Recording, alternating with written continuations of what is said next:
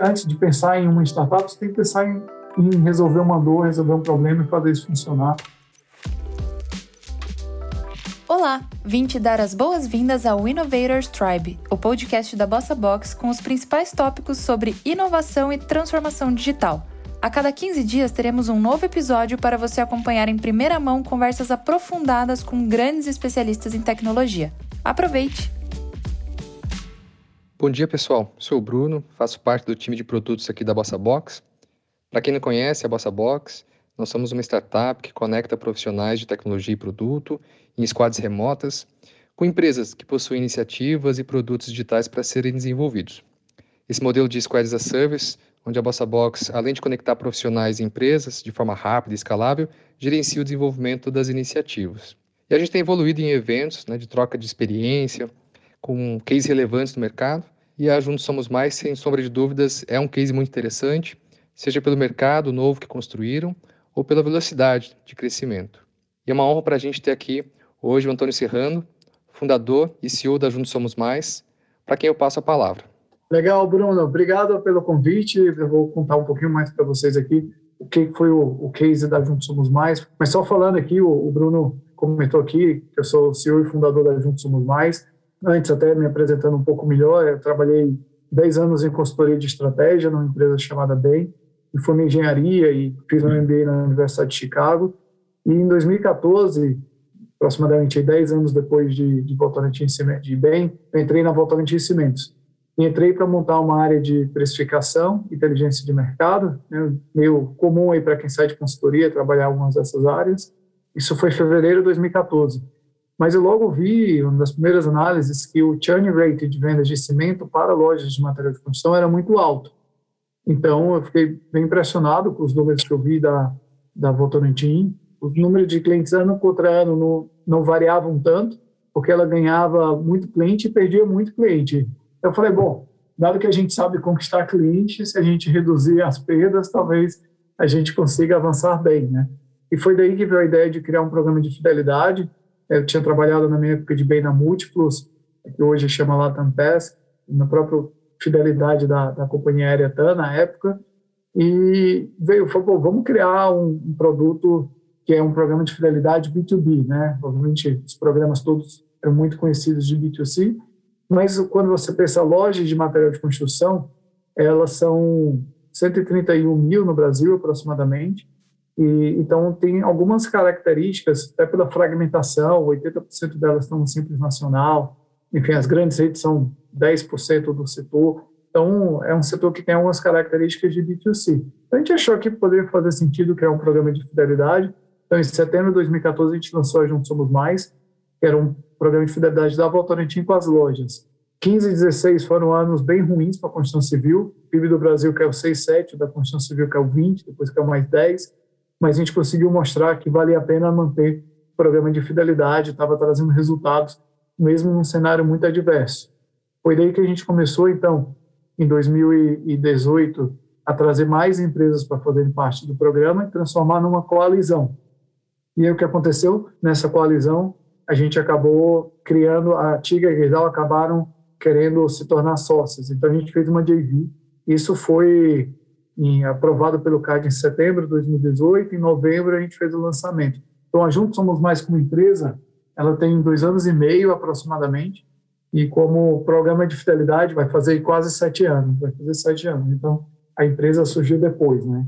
E aí, como empresa independente, a Juntos Somos Mais, ela tem um propósito de fortalecer o varejo de material de construção e transformar a vida dos profissionais que constroem sonhos. Então, esse é o propósito aí que faz com que a gente acorde todo dia, tá? Então, é, basicamente, tem dois pedaços da apresentação. Um é por que as empresas tradicionais devem inovar, né, grosso modo, criar suas startups, e depois como que se faz isso, né? Aqui sempre tendo o nosso case por trás, mas talvez seja aplicável aí a outras empresas também. E aí no 1 um, é falando muito do, do ambiente de competição. Então, quando a gente olha uma empresa é, tradicional, e talvez sejam algumas análises que vocês façam no dia a dia, era uma análise que a gente fazia na Votorantim, que a gente fazia que eu fiz muito na TAM, na minha época de consultor, que era de estimar o market share a partir do capacity share. Então, nas indústrias tradicionais, muitas vezes tem uma correlação muito alta entre o market share que você tem no mercado e a capacidade que você tem. Então, para você ganhar market share, ampliando capacidade é um dos caminhos de, de se conseguir fazer isso. Obviamente, depois você pode até fazer a relação capacity share, market share, e de certa forma ver se você está um pouco mais, um pouco menos eficiente no mercado, mas mesmo nas indústrias em que você tem uma diferença entre de eficiência e ineficiência, a correlação entre capacity share e market share é muito alta. Então, no ambiente tradicional, o seu market share está muito definido, muito embasado na sua capacidade produtiva.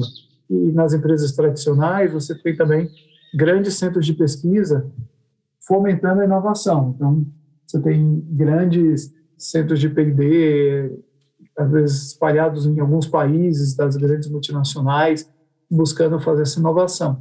E como isso tudo é caro, como montar uma fábrica é caro, como criar um centro de pesquisa é caro, você acaba precisando de muitos recursos, e esses recursos muitas vezes vêm ou dos, de bancos que financiam empresas que são sólidas, ou seja, investem menos em empresas de, de maior risco, ou dos próprios acionistas, que normalmente já têm um poder aquisitivo alto. Então, na prática, você acaba tendo um modelo em que é, ganha quem tem mais escala. Então, é daí que você tem os cases, é, enfim, vários aí no mundo. Estava é, conversando com o pessoal da Ambev esses dias. Então, é, esse é um case de escala totalmente. Né? Começou ganhando escala no Brasil, com a fusão da, da Antártica com a Brahma, e depois foi ganhando escala e montando uma rede global e com, com tudo isso que está delimitado aqui. Então é um jogo em que quem ganha é quem tinha mais escala. Na minha época de bem, a gente tinha um gráfico que era Return on Sales no eixo Y e Relative Market Share no eixo X. E basicamente a gente mostrava uma correlação. Quanto maior você era, mais era o seu retorno sobre aí qualquer outra métrica que você colocar.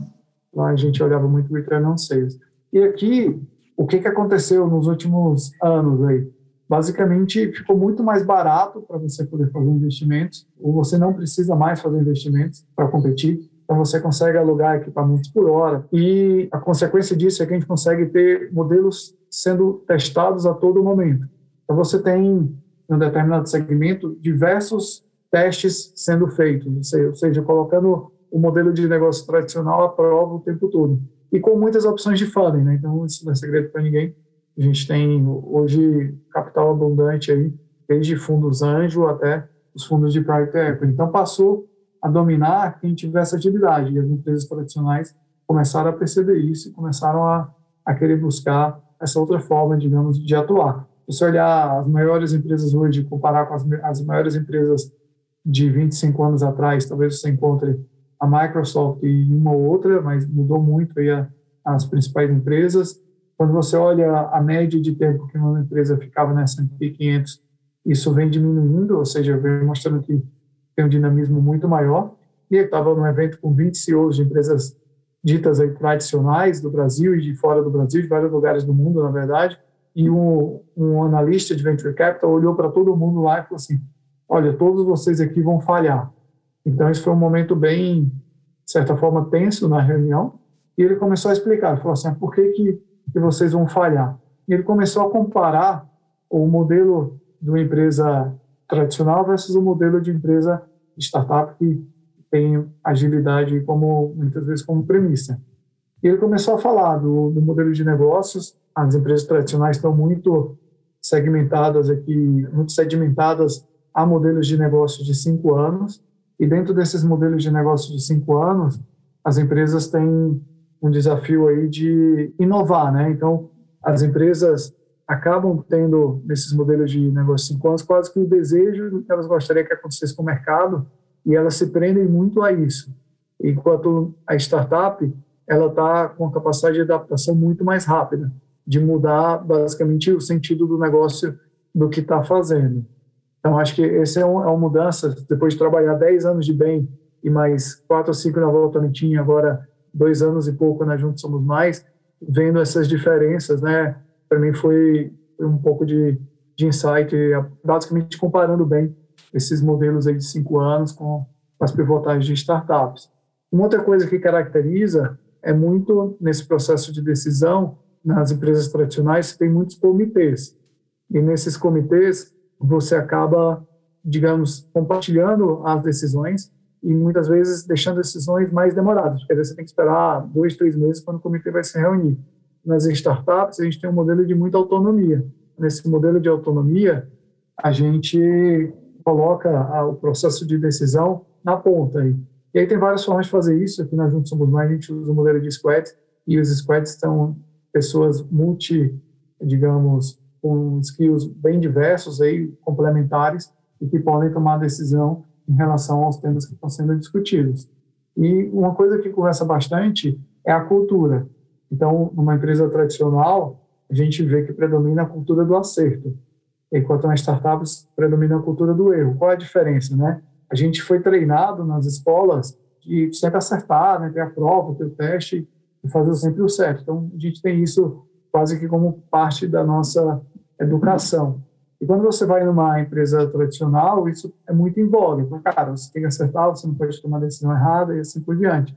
E os comitês, eles acabam sendo, às vezes, uma resposta para isso. Então, eu estava, por exemplo, um, um, caso que aconteceu comigo na Volta Nentim foi uma decisão errada que, que a gente tomou e o meu chefe falou, puta, cara, agora você não pode mais tomar essa decisão, agora a gente vai montar um comitê para isso.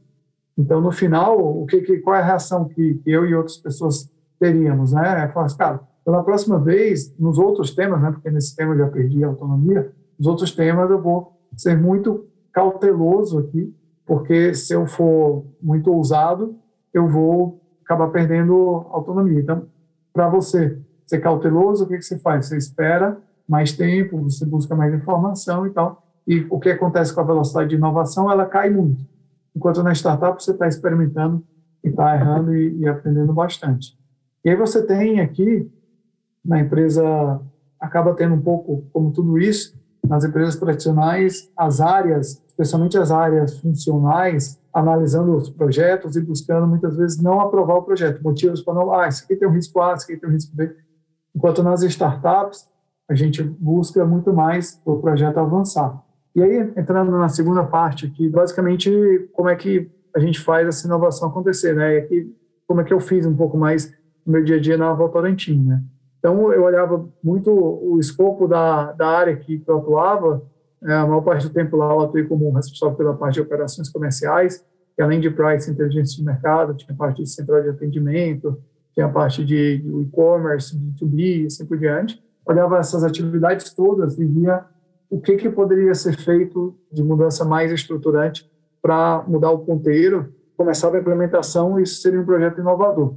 Então, para essa parte de inovação estruturante, a gente vem numa, num pedaço aqui de, é de como gerar boas ideias na sua organização. Então, acho que é sempre uma pergunta que, eu recebo quando falo da Juntos Somos Mais, é, ah, mas como é que surgiu a ideia da Juntos Somos Mais?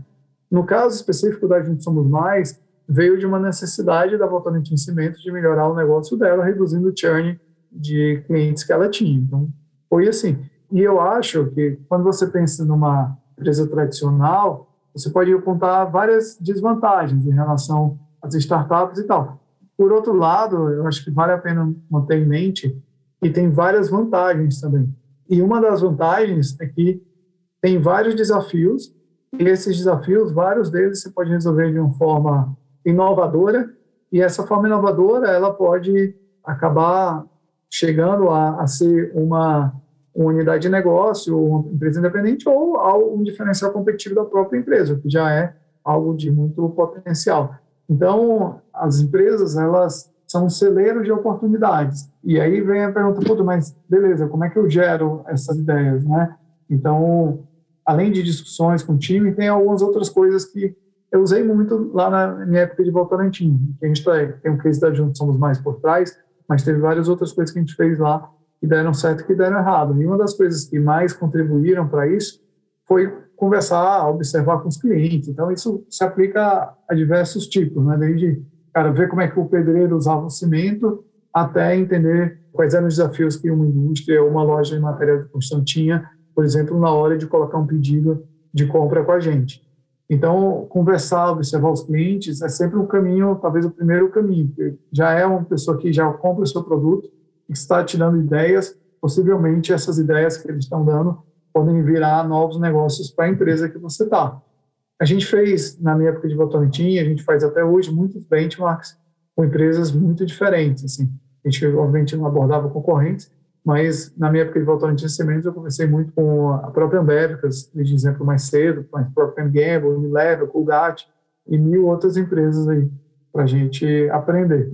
Acho que ler, estudar e mentorar startups é um outro caminho. Eu não falei antes, mas sou há praticamente quase 10 anos mentor da, da Endeavor e sou, nos últimos cinco anos, tive entre os mentores mais engajados lá, em termos de doação de horas. E eu acho que é uma super fonte de aprender e tal. Fala, puta, mas eu não estou nisso. Cara, eu assisto a Shark Tank, sabe?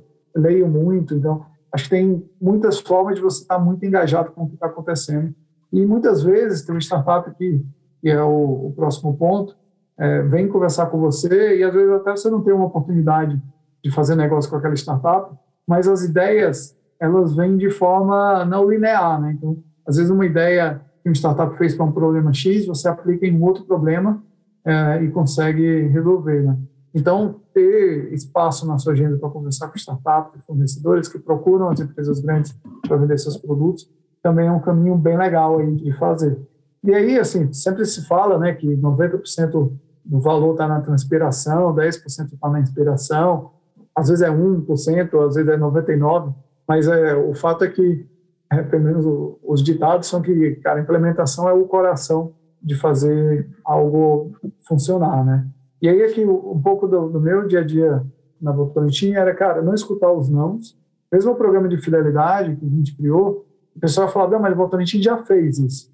Eu puta, cara, então vou aprender o que deu errado. Mas se eu tivesse escutado os não, a gente nem teria feito, a gente somos mais.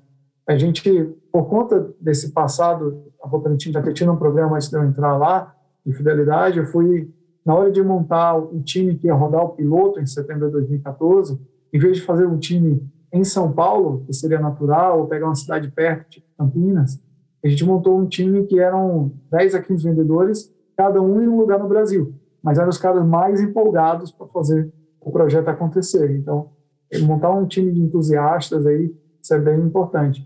Acho que envolver poucas áreas e pessoas, porque se envolve muita gente, você cria uma super expectativa e depois você precisa, de certa forma, pivotar e tal. Então, isso é difícil. Encontrar o caminho do dinheiro, né, nunca é fácil, mas também sempre há possibilidades, comitê de inovação, OPEX, CAPEX, enfim, tem muitos orçamentos não utilizados que você, às vezes, consegue convencer o pessoal do, do OBZ lá para mudar. E agir rápido antes que a burocracia descubra, porque, no final, tem muita gente querendo manter o status quo. É um pouco do, posso até falar um pouco mais disso depois, mas tentar agir rápido para antes que isso aconteça. E aí, tudo isso leva a você falar assim, cara, eu vou rodar muitas coisas é, que muitas vão dar errado aí, muitos projetos vão falhar.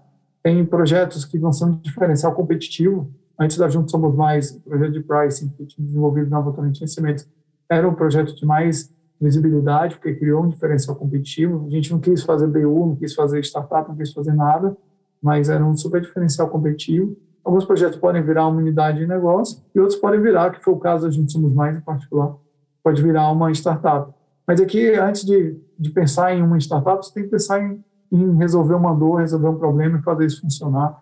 E aí, quando a gente vai criar uma startup, acho que ponto importante, definir o propósito, trazer gente de experiências diversas. A gente saiu da Votorantim, criou um endereço perto da Votorantim, mas diferente, a gente pôde criar a nossa própria cultura e vencer aí as amarras, porque sempre tem muitas, né? E quando a gente olha o Juntos Somos Mais hoje, ele começou com esse projeto em 2014, a gente passou aí o ano 2018 principalmente construindo o propósito, a aprovação, esse é o propósito da Juntos, que eu comentei mais cedo, foi aprovado, enfim, pelo CAD e tudo mais, e hoje a gente está no momento de crescer a empresa, semana passada a gente recebeu, já anunciou um aporte de 100 milhões de reais dos sócios atuais da empresa, e hoje, simplificando um pouco, basicamente a gente tem dois produtos, um produto de, de fidelidade e um produto de marketplace B2B, e a gente avançou em algumas outras coisas de B2C com a questão, por exemplo, do Trilha, que é uma plataforma de serviços, se você estiver precisando de obra e reforma dentro da sua casa, o Trilha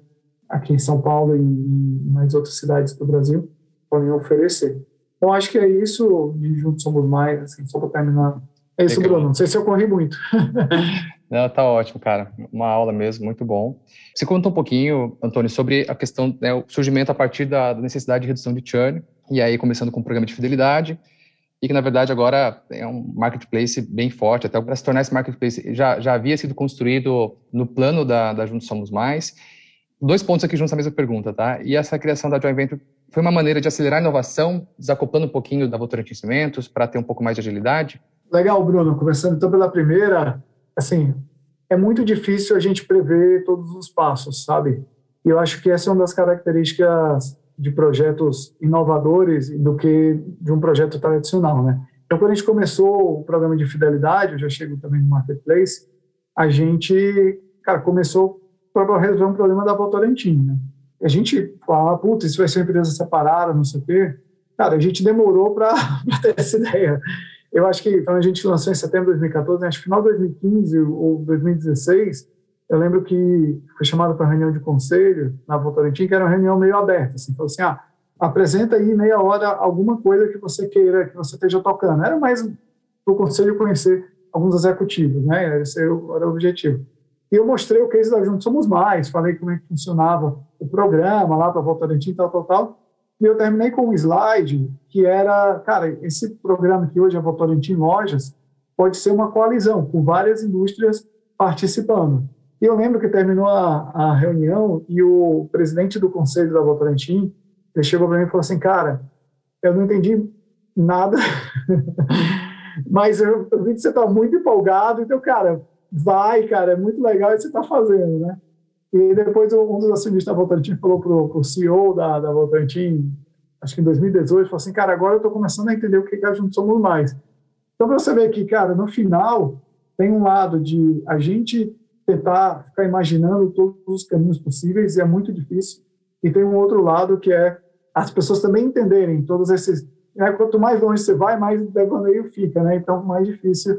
E essa é uma das dificuldades que a gente tem até hoje na Juntos Somos Mais. Até está aqui, que é, todo mundo assim, não, mas cara, é, a gente tem algumas iniciativas aqui e a gente tem o propósito de todas as iniciativas estão encaixadas dentro do propósito. Mas algumas pessoas, a gente tem um desafio de falar, cara, como é que essas iniciativas todas vão se encaixar? Cara, eu até tenho visualmente aqui, eu tento externar o máximo isso para o time, e como que algumas dessas coisas se conectam. E o time até enxerga isso. Só que tem várias outras conexões que a gente até divaga um pouco, assim, e que acha que vai conseguir fazer, mas ninguém sabe. E vai ter outras que, que vão surgir, né, porque o mundo está evoluindo rápido, que a gente nem imagina hoje. Então, no final, aqui a gente tem um propósito, tem uma estratégia e tem alguns caminhos potenciais aí, que alguns podem dar mais certo, outros podem dar errado, sabe? Então, a gente está com a cabeça aberta aqui para a gente experimentar diversos modelos de negócio. Né? E no e-commerce, perguntou especificamente, foi parecido também. Lá a gente tinha resolver uma dor que era, imagina lá, 2015, 16, a maior crise da construção civil, puta, cara, PIB caindo 20%, desastre, assim, é situação bem ruim. Eu era responsável também pelo call center, que atendia os pedidos. E o pessoal falou, cara, você tem que cortar, tem que cortar, tem que cortar, né? Normal, num cenário ruim. E eu falei, cara, vamos. Tinha já um projeto iniciado é, antes de eu ficar responsável por essa área, de aumentar o e-commerce ou seja, aumentar a colocação do pedido online. E, cara, eu vi que isso ia ser um negócio enorme, assim, e, cara, investimos nisso, comecei a, no comitê de CAPEX a colocar dinheiro nisso, a gente colocou dinheiro, o negócio, cara, cresceu muito, a gente atingiu todas as, as metas de redução e mais, e, cara, e quando a gente criou a Juntos Somos Mais, o programa de fidelidade era um programa que tinha várias empresas e tal, tal, tal, mas a gente decidiu trazer também o, e-commerce e transformar em um marketplace porque a gente acredita que tem muito potencial e hoje é uma das principais avenidas aqui de apostas de crescimento da gente, né? E aí você fala assim, puta, mas já caindo na sua pergunta 2, né? Mas você precisava ter uma empresa separada, né, para fazer isso? De certa forma, boa parte dessas coisas que a gente fez, a gente fez dentro da Votorantim, né? O programa de fidelidade surgiu dentro, o e-commerce surgiu dentro, e os dois cresceram muito lá dentro. Mas se você perguntar, cara, a empresa separada tem mais agilidade? Sim. Eu vou só te dar um exemplo para você tangibilizar isso. Quando a gente criou o programa de fidelidade, a gente criou o programa de fidelidade externo à Votorantim. Assim, eu digo, a parte de tecnologia a gente contratou de fora. E, cara, a gente manteve fora. Só que quando a gente criou a, a Juntos, a gente internalizou. E por que isso? Porque era, na época da Votorantim, mais rápido eu fazer fora do que dentro. Só que quando a gente separou a empresa, se tornou mais rápido fazer dentro do que fora. Agora, compara as diferenças de velocidade. Cara, fazer interno na empresa, fazer externo na empresa e fazer interno na startup.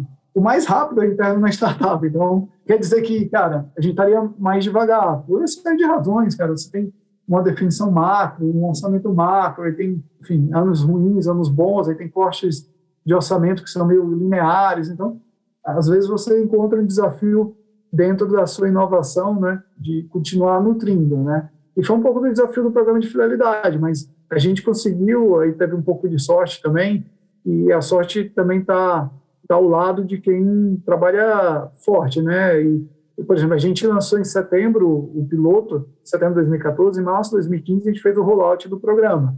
Primeiro semestre de 2015 a gente não tinha dimensão da crise. O segundo semestre, cara, já era um desastre. Eu não teria conseguido o mais que eu tentasse aprovar um projeto de rollout de programa de fidelidade no segundo semestre de 2015. Então, por poucos meses, cara, tudo isso que a gente está falando podia nem ter acontecido. Então, tem um pouco dessas travas aí que fazer separado da empresa ajuda. Não é a única forma, tá? Eu queria deixar isso bem claro e talvez não seja a forma de começar também. Só para deixar a turma que trabalha nas empresas empolgados aí, porque eu acho que tem muita coisa legal, muita oportunidade nas empresas e dá para fazer muita coisa, enfim a própria Bossa Box é uma forma de acelerar essas ideias internas. Né? Então, tem muita oportunidade hoje que cinco anos atrás tinha menos, pelo menos.